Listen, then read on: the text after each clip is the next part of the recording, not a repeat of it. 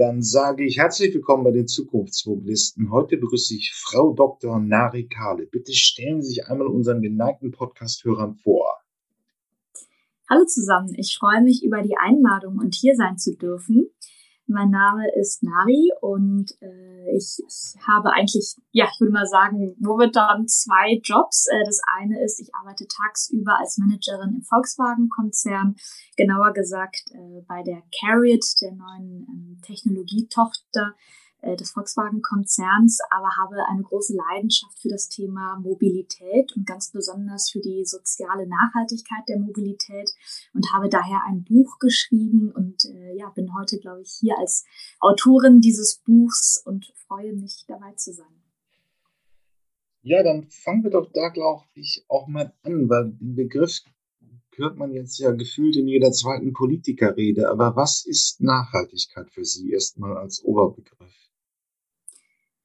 Nachhaltigkeit ist ein ja, ein Konzept oder eine Lebensweise, kann man vielleicht sogar schon sagen, der ja eigentlich drei verschiedene Aspekte vereint. Nämlich zum einen die ökologische Aspekte von Nachhaltigkeit, also wo es natürlich um das Thema Klimawandel geht, ähm, unseren Planeten. Dann aber gibt es auch zwei weitere Aspekte, nämlich die soziale Nachhaltigkeit. Da geht es ganz stark darum, was sind die Bedürfnisse in unserer Gesellschaft, wie können wir ein besseres Miteinander ja, forcieren? Wie können wir auch Fragen nach einer sozialen Gerechtigkeit stärken? Ähm, Arbeitsbedingungen, also da fallen relativ viele Punkte mit rein, bis hin zur ökonomischen Nachhaltigkeit, wo es natürlich auch um die Fragestellung rund um Wirtschaft, Wirtschaftswachstum gehen, ähm, Gewinne im besten Falle. Äh, und das alles gemeinsam genommen ergibt eigentlich so das Thema Nachhaltigkeit. Im Amerikanischen wird auch häufiger von der Triple Bottom Line gesprochen, wo man dann eben wiederum genau sagt, ne, People, Planet, Profits. Das sind eigentlich so die, die Überlegungen und halt auch das, was wichtig ist zu verstehen, ähm, weil nämlich Nachhaltigkeit gerade in unserer heutigen Zeit eine noch höhere Bedeutung erhält, glücklicherweise als noch früher der Fall war. Denn hier geht es natürlich sehr viel um die Zukunft. Ähm, das heißt, äh, wie können wir so leben, dass wir die Zukunft nicht nur für uns, sondern auch für nachfolgende Generationen, für die Wirtschaft, aber halt auch ganz besonders den Planeten bestmöglich gestalten können.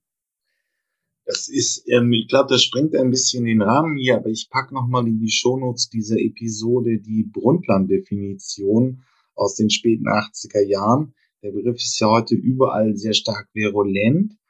Ja. Ähm, und ähm, das können wir hier und wollen wir auch gar nicht so vertiefen. Aber wir haben ja im Prinzip in den letzten Jahren einen sehr starken Treiber in der ökologischen Dimension gesehen. Genau. Die Elektromobilität ist im Kommen. Ich glaube, Volkswagen hat 70 Fahrzeuge bis 2025 angekündigt. Mhm. Der Hochlauf läuft. Auch der, also der Marktzuwachs ist schon sogar in der Pandemie da. Das vielbeschworene Millionenziel ist erreicht worden im Sommer diesen Jahres.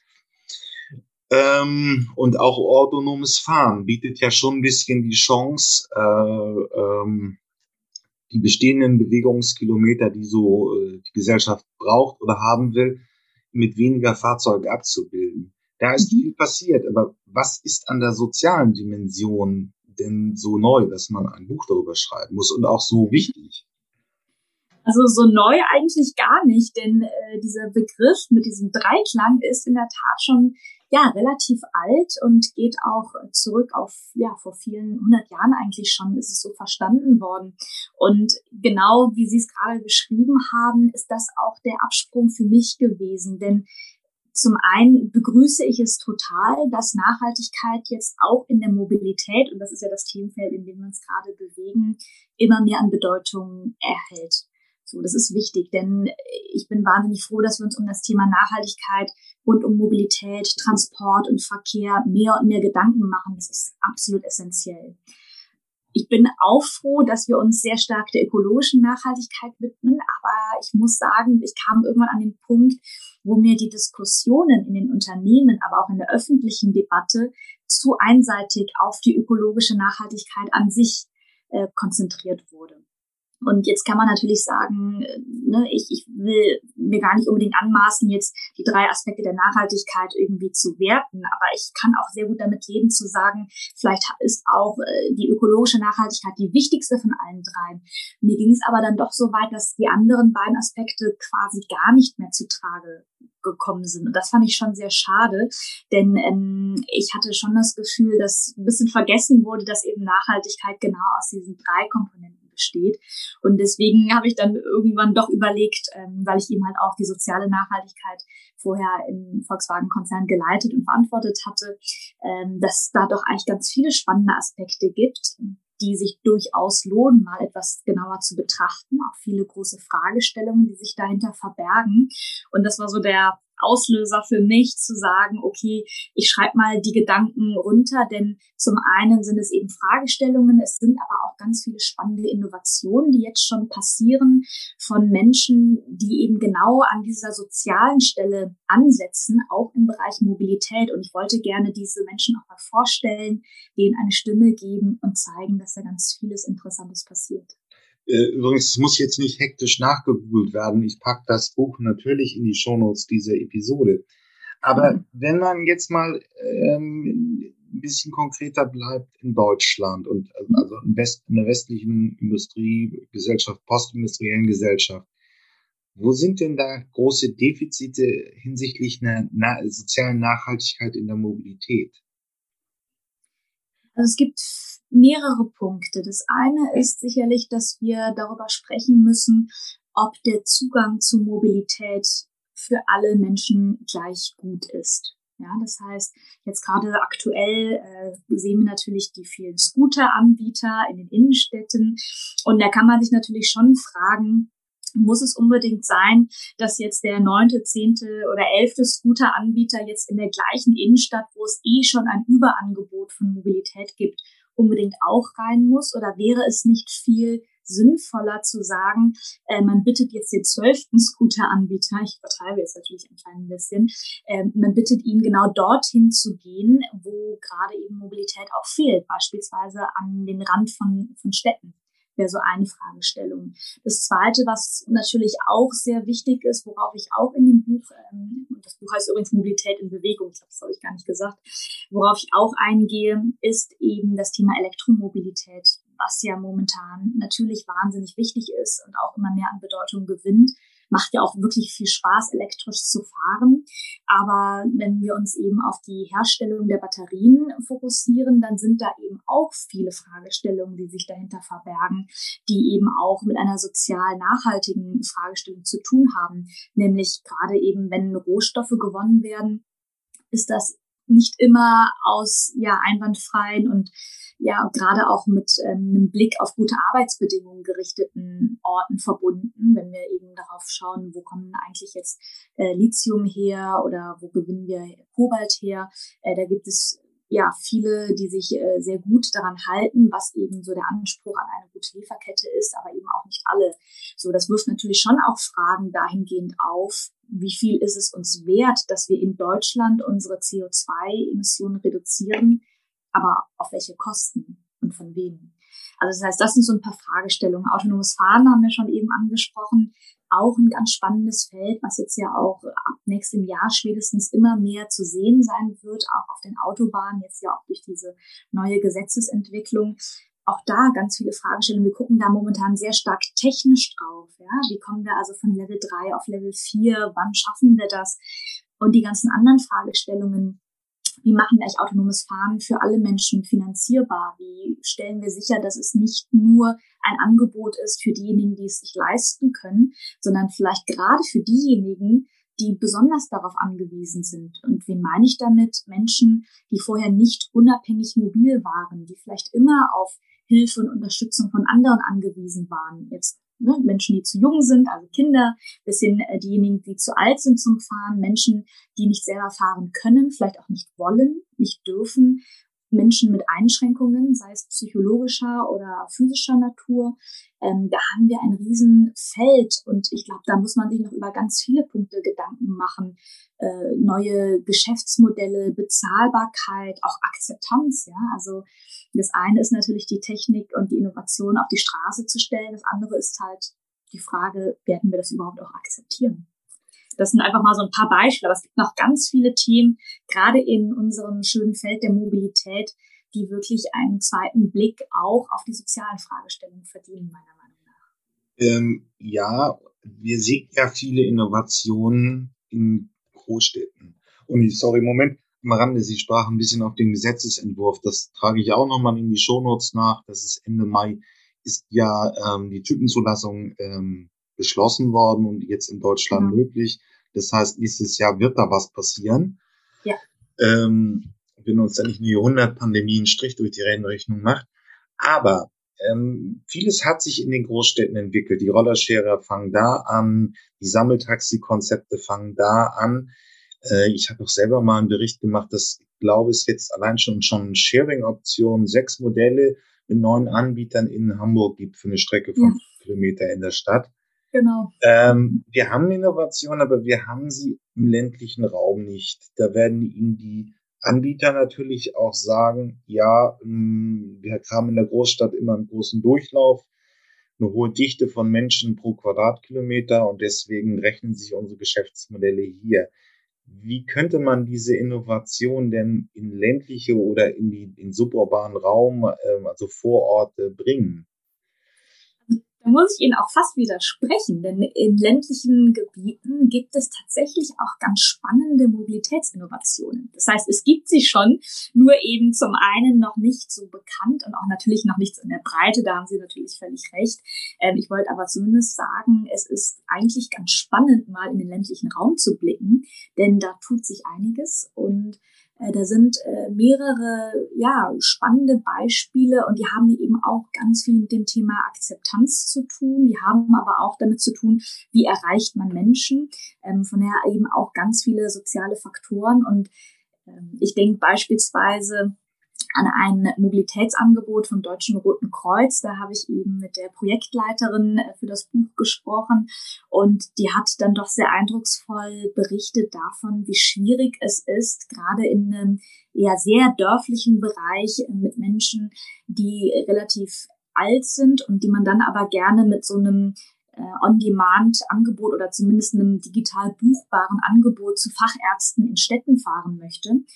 Ähm, und es war nicht einfach, dieses Angebot zu etablieren. Das heißt, sie hat dann wirklich ganz viel davon berichtet, wie mühsam es eigentlich war. Denn es reicht eben genau nicht einfach, ein neues Angebot dahinzustellen und zu sagen, ja, jetzt nutzt es mal, sondern die Fragestellung ist dann ja eigentlich sogar, wie bringt man ein digitales Angebot, ein digitales Mobilitätsangebot an eine nicht digitale Zielgruppe.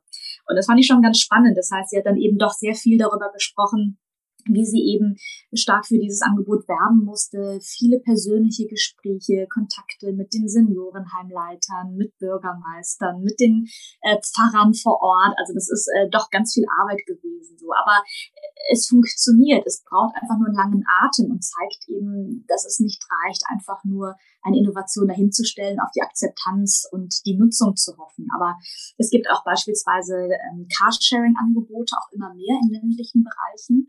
Ähm, die klappen nicht immer, muss man auch sehr kritisch sagen. Da hatte ich jetzt beispielsweise dann auch mit jemandem gesprochen, äh, der das einmal eingeführt hat und dann auch wieder einstellen musste, auch über die Gründe, warum erstmal Carsharing nicht akzeptiert wurde. Ja, und ich denke dem auch noch, vielleicht auch als, als drittes Beispiel, sehr gerne an zwei Mobilitätshacker zurück, äh, mit denen ich auch gesprochen habe, weil ich die schon sehr lange verfolge und deren Aktivitäten ganz großartig finde.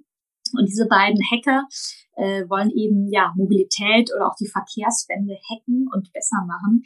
Und äh, die hat das nämlich genau geärgert, was sie gesagt haben. Die wohnen nämlich in Ulm und Ulm ist jetzt auch nicht die Stadt, wo alle Carsharing oder Bikesharing-Anbieter Schlange stehen. Und deswegen haben sie aber gesagt, sie fänden es sehr schön, wenn man Bikesharing auch in Ulm hätte. Nur leider trägt es sich einfach aus finanziellen, wirtschaftlichen Gründen nicht. Und die arbeiten nach wie vor daran auf Grundlage von Open Source, also einer frei verfügbaren Software für alle, ähm, ein Angebot mit der Stadt Ulm zu entwickeln, dass man eben Bike-Sharing auf Open-Source-Basis entwickeln kann und somit deutlich kostengünstiger auch zur Verfügung stellen könnte. Also es passiert ein bisschen auf dem Land. Das sind ja ist das Problem, glaube ich, wenn man sich heute anguckt. Ähm, man man kann viel über den CO2-Preis im Auto äh, diskutieren, aber niemand mhm. kommt in ländlichen Regionen ohne ein oder mindest oder besser noch zwei Fahrzeuge im, im, im Haushalt klar, weil ja. halt einfach der Schulbus fährt nur ein, nur, nur jede Stunde einmal. Das reicht einfach nicht. Ja. Ähm, Und das ist auch, darf ich da noch mal ganz kurz einhaken, ja. Herr Pack? Denn äh, das ist nämlich genau der Punkt. Momentan versuchen wir Mobilität auf dem Land abzudecken mit einem sehr starren Angebot, was nicht immer für die Menschen passt. Was ist also die Konsequenz, genau wie Sie beschrieben haben? Leere Linienbusse, die äh, dann eben stündlich fahren, egal ob besetzt oder nicht. Das ergibt ja wirtschaftlich eigentlich gar keinen Sinn. So. Mhm. Und deswegen ist natürlich momentan schon, da sind sich viele Experten, Expertinnen auch sehr einig, schon der Weg zu sagen, wenn man Mobilität auf dem Lande verändern möchte. Und genau momentan haben wir natürlich den Stand, dass viele sehr wohlhabend sind und ein oder zwei oder sogar drei Autos dann stehen haben auf dem Hof, wie dann natürlich auch immer wieder bestätigt wird, äh, weil natürlich das Angebot schlecht ist. Wenn wir aber darüber nachdenken, Vielleicht äh, können wir Mobilität anders gestalten. Das Geld, was wir einsparen über einen ineffizienten Linienbus, ja, den man dann eben so nicht mehr anbieten würde, aber stattdessen dann eben kleinere Shuttles anzubieten, die dann gebucht werden könnten, digital ja, und auch verfolgt werden können und wirklich dann zur Verfügung stehen und mehrere Menschen gebündelt für eine gleiche oder ähnliche Strecke oder zumindest in die gleiche Richtung mitnehmen. Das scheint so der Weg zu sein, der sich jetzt immer mehr auch da abzeichnet für die Zukunft. Um das mal konkreter zu machen, zwischen Lübeck und Lüneburg führt ein Schienenbus der Bahn da sitzen, wenn ich dann so mit der Mittagszeit fahre, drei Leute mit 1800 PS. Die hätte man auch mit dem Lamborghini dahin fahren können. Das sind diese starren Systeme, die einfach ja. sich auch ökologisch, äh, wenn man den Klimawandel ernst nimmt und wenn man 10, 20 Jahre weiterdenkt, nicht mehr rechnet und aber auch ja. ökonomisch nicht sinnvoll sind. Ja, also absolut. Diese, diese kleinen Shuttle-Systeme im ländlichen Raum, ja. Wäre eine super Lösung. Haben, sehen wir das weltweit jetzt eigentlich schon?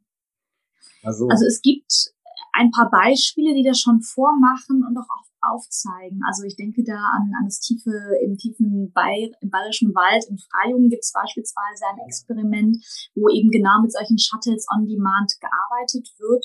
Und ich bin davon überzeugt, dass sich das für die Zukunft mehr und mehr durchsetzen wird. Und das zeigt doch eben, finde ich doch sehr schön, Sie haben ja anfangs die Frage gestellt, warum sind die sozialen Aspekte so wichtig? Weil genau das eben dann eine Rolle spielt, genauso eben diese dritte Dimension, der finanzielle Aspekt finanziell beziehungsweise ein, eine ökonomische Nachhaltigkeit heißt ja gar nicht, dass alles kostenlos zur Verfügung gestellt werden muss. Und interessanterweise gibt es eben auch mehrere Studien, die durchaus belegen, wenn Mobilität komplett kostenlos angeboten wird, ist das auch nicht immer gut, ja, weil dann eben äh, der der Mehrwert nicht erkannt wird oder teilweise eben dann äh, Plätze gebucht werden, aber dann nicht abgerufen werden. Also das ist gar nicht das Ziel.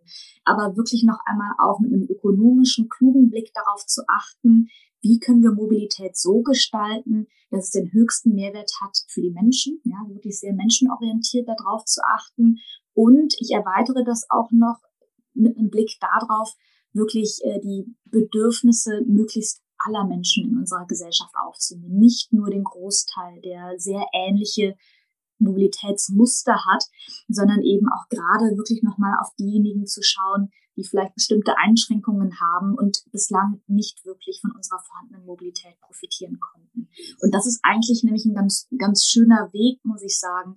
Denn wenn wir beispielsweise Zugänge und Mobilität barrierefreier machen, dann hilft das natürlich Menschen, die in einem Rollstuhl sind, aber genauso auch, ne, ich, ich sag mal, einer Familie mit einem Kinderwagen oder Menschen mit viel Reisegepäck. Ja, oder äh, wenn wir eine App für eine Buchung von einem Mobilitätsdienst barrierefrei machen. Ähm, und dann ist es halt für Menschen, die vielleicht nicht so schnell lesen können oder eben nicht Deutsch als Muttersprache haben. Also einfach da nochmal ein bisschen den Blick zu weiten, wäre so mein großer Wunsch für, für unsere Mobilität und wie sie sich auch ein bisschen verändern müsste.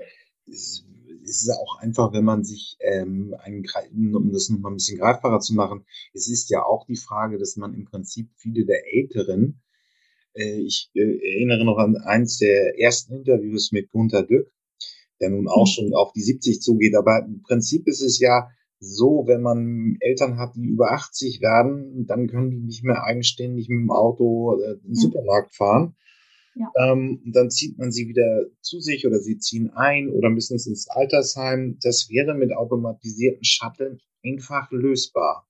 Ja, absolut. Ähm, um diesen Punkt nochmal zu punkten. Ähm, vor allen Dingen, es bietet ja eben diese Kostenvorteile, die wir haben. Ähm, also, wenn man es mal versucht, diese, die soziale Teilhabe auch gerade im ländlichen Raum zu gucken, dann muss es einfach A, versucht werden, in irgendeiner Weise digitaler zu werden ja. weil es dadurch effizienter strahlbar wird und dann auch künst, äh, kostengünstiger. Und ähm, ja, wenn man es dann digitaler hat und dann eben neue Fahrzeugkonzepte, eben diese vielbeschworenen Shuttles, dann kann man mit Glück kostendeckend arbeiten.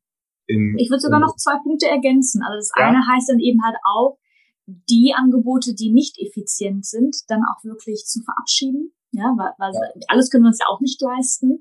Ähm, und das dritte ist, ich glaube auch, die Zukunft liegt im Digitalen, im On-Demand, ja, also wirklich Mobilität dann zur Verfügung zu haben, wenn ich es auch wirklich brauche und benötige.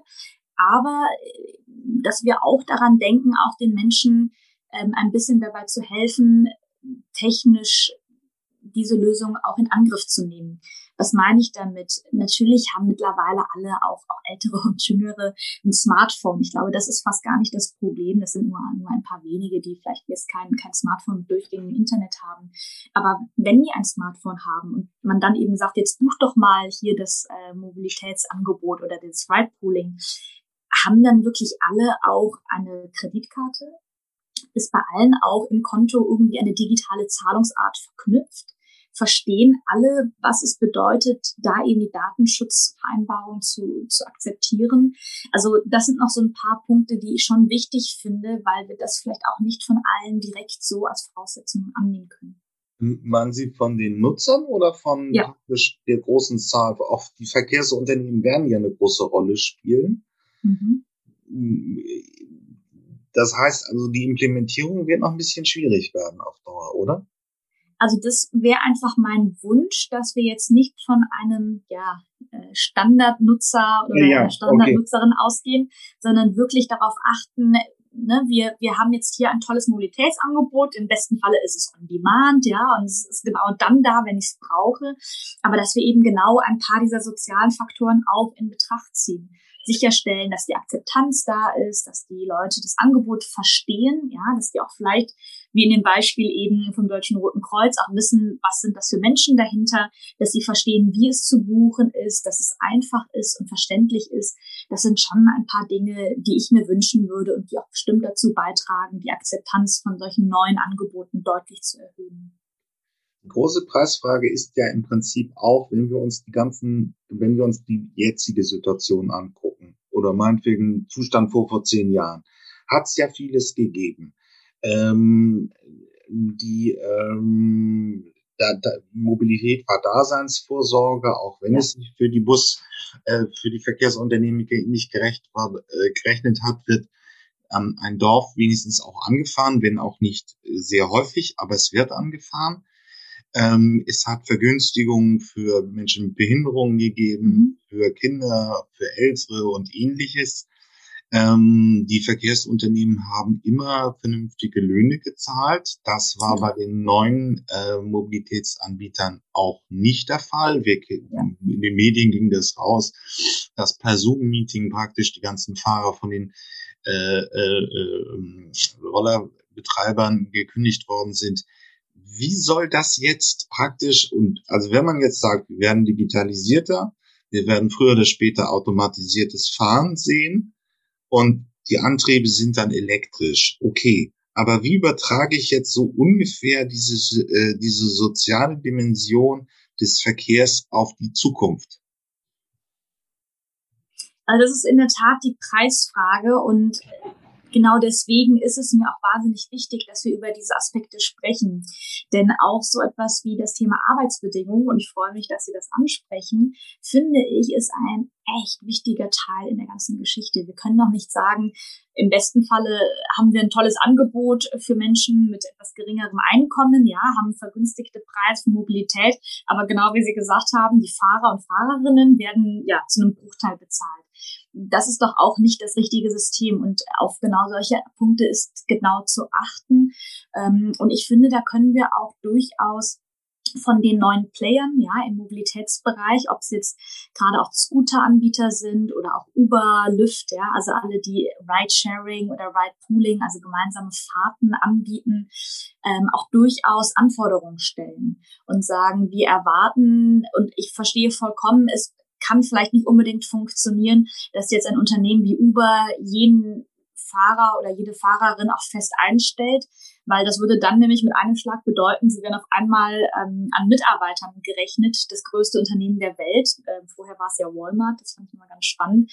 Mhm. Sondern zumindest, dass man aber darauf achtet, faire und gute Bedingungen in der Arbeit auch für die jeweiligen Fahrer und Fahrerinnen zu ermöglichen. Und das heißt eben genauso, auch wenn wir in Berlin oder in Hamburg oder in München schauen, bei den Scooter-Anbietern, dass man eben schon darauf achtet, dass diejenigen, die dann wieder die Scooter einsammeln müssen und auch laden müssen, ja, und dann wieder am nächsten Tag an bestimmte vorgegebene Plätze bringen, dass die auch ein gutes Einkommen haben und dass man eben auch genau, wie Sie gesagt haben, darauf achtet, dass man schon einen, ja, einen bestimmten Grad an sozialer und fairer Arbeit auch vermitteln kann, denn man muss doch wirklich nicht in einem Videocall Menschen kündigen, oder? Ich glaube, das muss nicht sein. Ich glaube, das mhm. geht auch deutlich besser.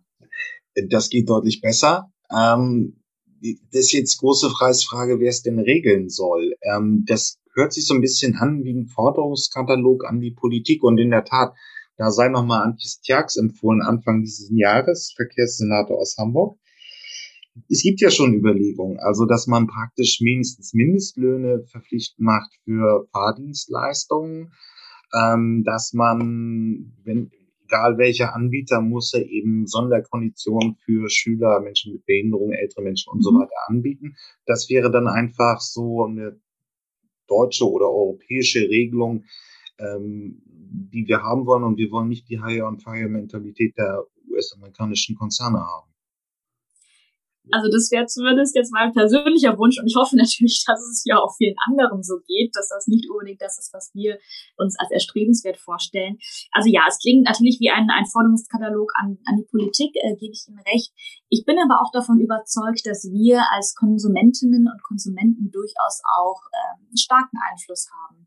Und das hat man, finde ich, ganz gut gesehen vor einigen Jahren. Ich weiß nicht, vielleicht erinnern sich ja die einen oder die anderen noch an den Schlecker-Skandal, wo es ja auch um das Thema sowieso schon ähm, schlechte Arbeit und schlechte Arbeitsbedingungen ging. Und dann gab es ja noch ähm, dieses Videoskandal, wo dann eben doch viele gefilmt wurden.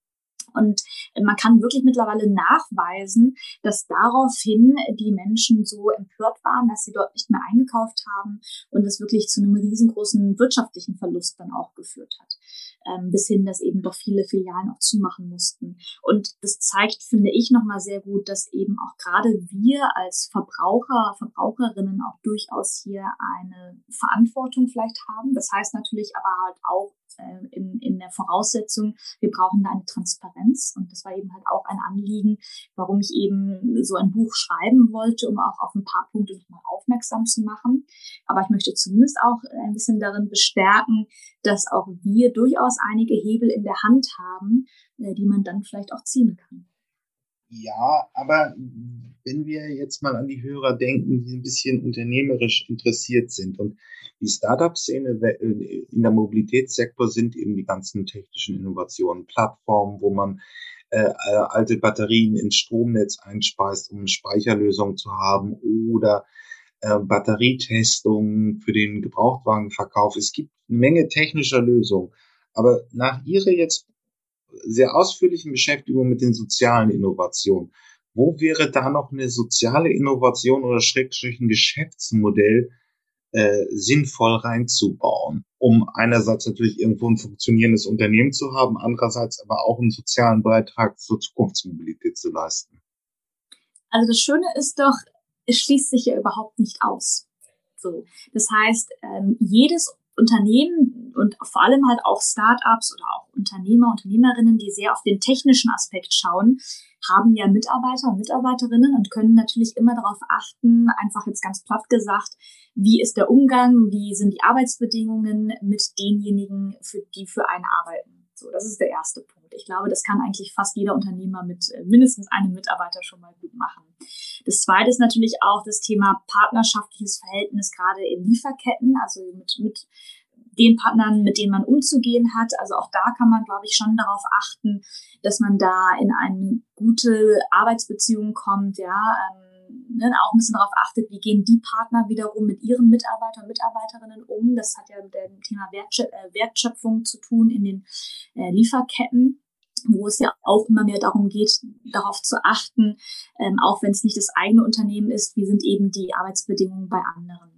So, und dann gibt's aber wiederum auch immer mehr Startups, und das freut mich ganz besonders, die eben versuchen, auf alles zu achten. Ja, so auf die ökologische, aber genauso auf die soziale oder die Nachhaltigkeitsdimension.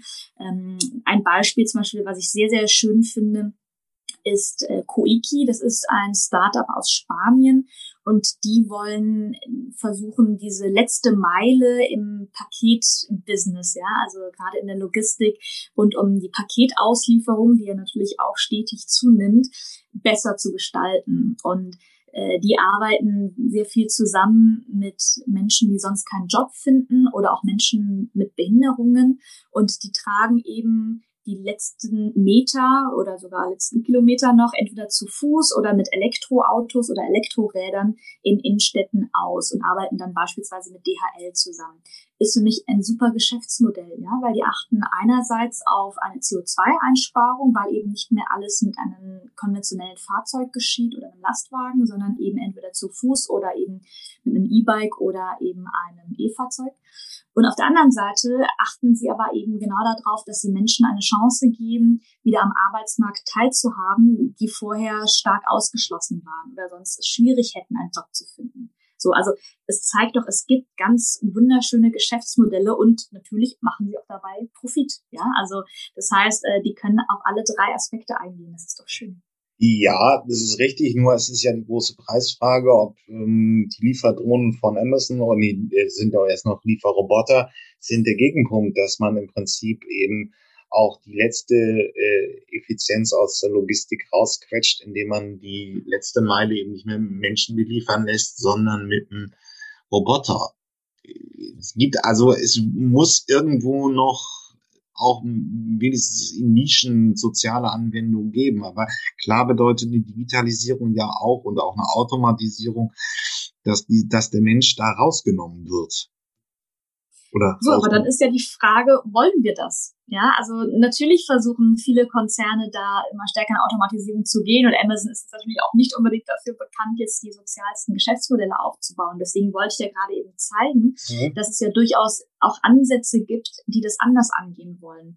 Und die Frage ist doch dann, und deswegen bleibe ich schon dabei, dass eben auch wir als Konsumentinnen und Konsumenten doch auch eine ja, eine Rolle und auch eine Chance haben, da auch regulierend einzugreifen und zu sagen, oh, das mit der Drohne, will ich das? Ja, vielleicht finden das einige total super, weil sie es nicht so schön finden, mit anderen Menschen zu reden und es ganz angenehm finden, wenn da was automatisiert abgestellt wird. Vielleicht finden es aber auch andere total schön, wenn ähm, ein Paket wieder persönlich überbracht wird, genau zu den Zeitpunkten, wo es einem selber gut passt, weil man sich irgendwie doch ein bisschen kennt. Also ich okay. glaube, es gibt mhm. nicht mehr One Size Fits All und je mehr unterschiedliche Lösungen es gibt und je mehr wir auch sagen, wir finden es ist vielleicht auch gut, dass bei einigen Unternehmen gerade auch nochmal die sozialen oder die Nachhaltigkeitsaspekte eine Rolle spielen. Das wäre doch ganz schön. Okay, das wäre schön und es wird sicherlich auch irgendwie immer einen Trend geben, aber eben dann auch einen Gegentrend dazu äh, sich etablieren. Das, das ist so. Ja. Ähm, Nur eine Frage, würden Sie heute schon sagen, man könnte anfangen, diese digitalisierten Roboter-Taxiflotten als Geschäftsmodell auflegen? Also sind wir soweit oder ist es wahrscheinlich, dass sich das schon rechnet? Puh, also da muss ich sagen, da bin ich selber äh, keine Expertin dafür, weil ich nicht genau sagen kann, wie es da jetzt momentan um die Wirtschaftlichkeit steht. Ich meine, dass jetzt ja mit äh, Drohnen, automatisierten Robotikmöglichkeiten äh, gerade auch viel experimentiert wird, ist, glaube ich, auch vielen bewusst. Das ist ja auch keine Überraschung. Für mich ist dann wieder ein bisschen die Frage, kann man denn trotzdem jetzt diese Form von Technologien nutzen, um wiederum einen guten gesellschaftlichen Beitrag leisten zu können. So, und da gibt es natürlich auch unterschiedlichste Beispiele. Und wenn ich jetzt wieder ein positives ähm, Beispiel nenne, werden Sie wahrscheinlich wieder direkt sagen, Natürlich gibt es dann auch wieder die gegensätzlichen äh, Beispiele, aber zum Beispiel, also was mir eben einfällt, ist äh, Zipline als ein größeres Start-up, was äh, in einigen afrikanischen Ländern Drohnen dazu nutzt, Medizin an entlegene Orte zu bringen. Und das ist doch auch äh, wirklich nochmal ein, ein tolles Beispiel dafür, weil eigentlich normalerweise die Logistik deutlich schwieriger wäre, gerade eben in Regenzeiten, wo dann die Straßen nicht ganz so gefestigt sind und dadurch der Transport länger dauert. Das kann man natürlich erwidern, mit Drohnen lässt sich auch sehr, sehr viel Schlimmes anstellen. Ja, das ist ja. so. Die Frage ist jetzt natürlich schon, kommen wir dahin zu sagen, wir versuchen zunehmend die Drohnen oder als stellvertretend vielleicht für andere Technik und neue Technologien so einzusetzen, dass wir damit einen Mehrwert für unsere Gesellschaft, für unseren Planeten schaffen. So, ich kann nicht verhindern, dass Technologien auch ausgenutzt werden, dass sie vielleicht auch für Kriege eingesetzt werden. Ähm, aber wir können vielleicht trotzdem auch ein bisschen dafür werben, darüber nachzudenken, welche Geschäftsmodelle kann es geben, ja, im Bereich Mobilität oder natürlich auch allgemein gesprochen, wo man wirklich Technologien nutzt, um einen höheren Mehrwert für die Gesellschaft und ein bisschen auch für unsere Welt zu erzielen. Da will ich gar nicht die klassischen Journalisten raushängen lassen und das Haar in der Suppe finden. Aber Sie haben einen schönen Impuls geliefert. Wir haben jetzt so ein bisschen jetzt eine gute Dreiviertelstunde über Deutschland geredet oder allgemein über westliche Industrienationen. Aber klar ist, wenn man sich irgendwie den Verkehr in Saigon oder in Rio de Janeiro anguckt, das ist ja ehrlich gesagt Berlin Luftkurort äh, im Vergleich dazu. Äh, die Probleme sind da ja viel gravierender.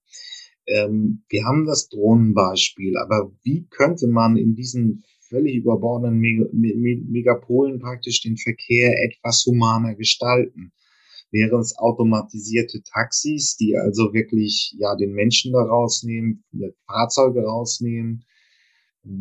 Was haben wir so in, wenn man sich die soziale Dimension anguckt, wo der Verkehr wirklich schlimm ist, also in Schwellenländern, in Teilen der dritten Welt, was haben wir da in petto? Technologisch und von den Zukunftsoptionen her. Also das ist natürlich eine äh, sehr spannende, aber auch eine sehr große Frage. Und ich glaube, da gibt's nicht die eine Antwort, weil ähm, je, also ich glaube schon, dass die Länder so unterschiedlich sind, die Bedürfnisse so unterschiedlich sind, dass man sich das genauer angucken muss. Ich glaube, was man schon sagen kann, ist, autonomes Fahren wird vermutlich eher erstmal nicht in naher Zukunft die Lösung sein, denn gerade da, wo natürlich wahnsinnig viel Trubel auf den Straßen ist und wo sich vielleicht auch nicht immer alle, ähm, wenn es äh, zwei Spuren sind, äh, genau daran halten, dass es auch nur zwei Spuren sind, da wird es natürlich schwierig werden äh, mit dem autonomen Fahren jetzt in, in den nächsten Jahren. Ich glaube aber schon, dass auch hier und da passiert auch einiges. Ähm, viele Menschen sich anfangen, nochmal Gedanken dazu zu machen. Und da gibt es schon viele Ansatzpunkte. Also Sie haben jetzt CO2-Ausstoß genannt. Natürlich wäre es mehr als wünschenswert, ähm, da die Zahl der Autos mit Verbrenner zu reduzieren, entweder zu ersetzen mit E-Fahrzeugen oder wirklich auch auf andere ähm, alternative Fahrzeugmittel auszuweichen, die eben natürlich weniger oder gar kein CO2 ausstoßen im besten Fall. Aber das ist total unterschiedlich. Also ich höre von einigen Ländern in, in, in Afrika, wo ich äh, weiß, ich meine, es war Malawi, nochmal sehr stark das Thema Fahrrad äh, eine große Rolle spielt, weil es einfach ermöglicht, längere Distanzen besser hinzubekommen. Ähm, ich habe ein paar E-Rikschas im Kopf, äh, was ich dann wiederum in einigen ähm, ja, Bereichen oder in einigen Gebieten in Indien nochmal widerspiegeln. Dann gibt es aber nochmal auch andere Themen, habe ich auch mitbekommen und würde ich nochmal ein bisschen verfolgen, was mich auch persönlich interessiert, wo gerade auch äh, Frauen davon sprechen, dass eben in diesen Megacities natürlich auch eine etwas höhere Gefahr und Risiko besteht, wenn man gerade als Frau auch allein unterwegs ist. Da gibt's dann neue Fahrangebote von Frauen für Frauen, weil man damit ein bisschen das Vertrauen heben möchte. Also das sind ganz unterschiedliche Lösungen. Von daher, ich glaube, da gibt's nicht die eine Lösung jetzt für alle. Dieses Wundermittel, das glaube ich nicht. Aber Fakt ist, und darauf kann man es dann vielleicht auch ein bisschen zusammenfassen, die Mobilität momentan ist wirklich absolut in einem enormen Wandel. Und das ist doch erstmal grundsätzlich sehr spannend. Ja? Also ein Feld, was früher wenige Unternehmen und vielleicht noch den Stadtwerken in Deutschland vorbehalten waren, werden mittlerweile komplett aufgebrochen von neuen Playern, von Startups. Ja, und die Mobilität verändert sich sehr. Und das finde ich jetzt gerade erstmal einen sehr spannenden Zeitpunkt, das überhaupt erstmal zu erleben, mittendrin zu sein und noch mitzubekommen das denke ich auch. Es ist auch einfach so, momentan sehe ich auch, dass diese Entwicklung eher in, in den USA anfing oder in Europa anfing und dann die Frage stellt sich dann, wie sich das in der Welt verteilt. Aber an der CO2-Minderung, und das bedeutet ja elektrische Antriebe, kommt man auch in der dritten Welt eigentlich nicht vorbei, oder? Also das, wenn man mal so einen übergeordneten Trend sehen will. Ja, also ich glaube, was sehr bewusst, deswegen habe ich eben auch das Batteriethema angesprochen, beziehungsweise die Herstellung ja. der, der seltenen Rohstoffe. Ähm, wir müssen, finde ich, das Thema Mobilität globaler denken. Ja, also es reicht, glaube ich, nicht jetzt auf unsere eigene CO2-Bilanz zu achten, sondern wir müssen dann schon auch so ehrlich sein äh, und eben dann sagen, wo kommen dann die Rohstoffe her? Das Gleiche gilt auch für das Thema Mobilität insgesamt. Ähm, uns geht's ja nicht besser oder unsere CO2-Bilanz äh, tut's nicht unbedingt nur gut, wenn wir jetzt die Fahrzeuge, die wir jetzt im besten Fall noch austauschen, dann dorthin bringen, wo sie dann genauso viel CO2 wieder ausstoßen wie vorher. Jetzt kann man natürlich argumentieren, okay, man muss jetzt auch nicht jedes Auto direkt dann verschrotten, was wir eben nicht mehr brauchen, wenn es eigentlich noch genutzt werden kann. Also es ist so ein bisschen dieses, ja, die, die schwierige Balance zwischen die Fahrzeuge, die eh da sind, natürlich im besten Falle möglichst lange bis ans Lebensende zu nutzen. Aber auf der anderen Seite, also was wir nicht machen sollten, ist wirklich äh, jetzt die Fahrzeuge, die für uns nicht mehr gut genug sind aus Nachhaltigkeitsaspekten, in die Länder zu bringen, äh, die erstmal keine andere Wahl haben. Das fände ich schon wichtig. Also deswegen bin ich davon überzeugt, braucht es eben durch einen globalen Blick ähm, und wirklich sehr stark den Blick darauf, was brauchen die Menschen an den jeweiligen Orten wirklich von ihrer Mobilität und wie kann das bestmöglich umgesetzt werden? Ja, nur ich möchte da auch nochmal anmerken, man darf ja auch nicht vergessen, dass beim Erdöl, also bei der klassischen, dem, Post, äh, dem, dem fossilen Komplex, es große Spannungen gab, wenn man sich eben alleine anguckt, wie viele Kriege jetzt schon in der Golfregion, dem, dem Schwerpunkt mhm. der Förderung, äh, passiert ist, wie die Lage im Nahen Osten dadurch aufgeheizt ist. Ähm, sicherlich wird es eben bei Lithium und bei anderen Rohstoffen der, der batterieelektrische Antriebe Probleme geben, aber die gab es vorher auch schon beim Verbrenner. Äh, absolut. Ja. Aber das macht es ja nicht besser. Das macht sich besser. so, also, deswegen, ich sag, das ist ja nicht unbedingt jetzt äh, ein, eine, eine bessere Lösung, aber Nein. ich glaube, wichtig ist ja, dass wir es uns bewusst machen und eben nicht nur auf, ja, auf unser kleines Umfeld achten, sondern eben dann doch den Blick etwas weiten und einmal die komplette Berechnung. Aber, ähm, aber äh, daran wird jetzt auch in der Autoindustrie schon an einheitlichen Standards in der Lieferkette gearbeitet, oder? Also ich habe da eine, ich glaube auch Volkswagen hat sich an einer Allianz beteiligt. Ja, also da passiert auch glücklicherweise wirklich sehr viel mittlerweile ähm, in den Automobilkonzernen insgesamt. Also das Bewusstsein ist, ist hier wirklich schon jetzt seit langem auch sehr, sehr hoch. Das heißt zum einen, genau, äh, das Thema Lieferketten. Ähm, da gibt es auch ein neues Lieferkettengesetz übrigens, äh, was ich sehr mhm. begrüße, wo es eben darum geht, es ist jetzt nicht nur unsere Verantwortung, darauf zu schauen, was äh, in Unternehmen in Deutschland passiert, sondern eben halt genau in der Lieferkette auch darauf zu schauen, wo kommt denn alles her und wie können wir dazu beitragen, dass dann dort die Bedingungen besser werden. Ähm, das auf der einen Seite. Auf der anderen Seite gibt es ja auch äh, wirklich sehr spannende Technologien, die dabei helfen können, äh, genau jetzt die Lieferketten und auch die Transparenz zu erhöhen. Also Blockchain ist da so ein Stichwort, was wirklich extrem spannend ist, weil es in der Lage ist zu unterscheiden ähm, und auch sicherzustellen, wo kommen die Rohstoffe her, also die Zertifizierungen echt. Es erlaubt weniger Manipulation in der Wertschöpfungskette und ähm, ich bin davon überzeugt, dass wenn wir das jetzt immer stärker auch berücksichtigen, wir dann auch deutlich besser in der Lage sein werden zu sagen, das ist jetzt ein Fahrzeug, ähm, oder ne, in welcher Form auch immer, äh, das jetzt wirklich gut hergestellt worden ist und jetzt nicht auf zu hohen Kosten anderer Menschen. Wunderbar. Vielen Dank, Frau Dr. Kader, für dieses Gespräch.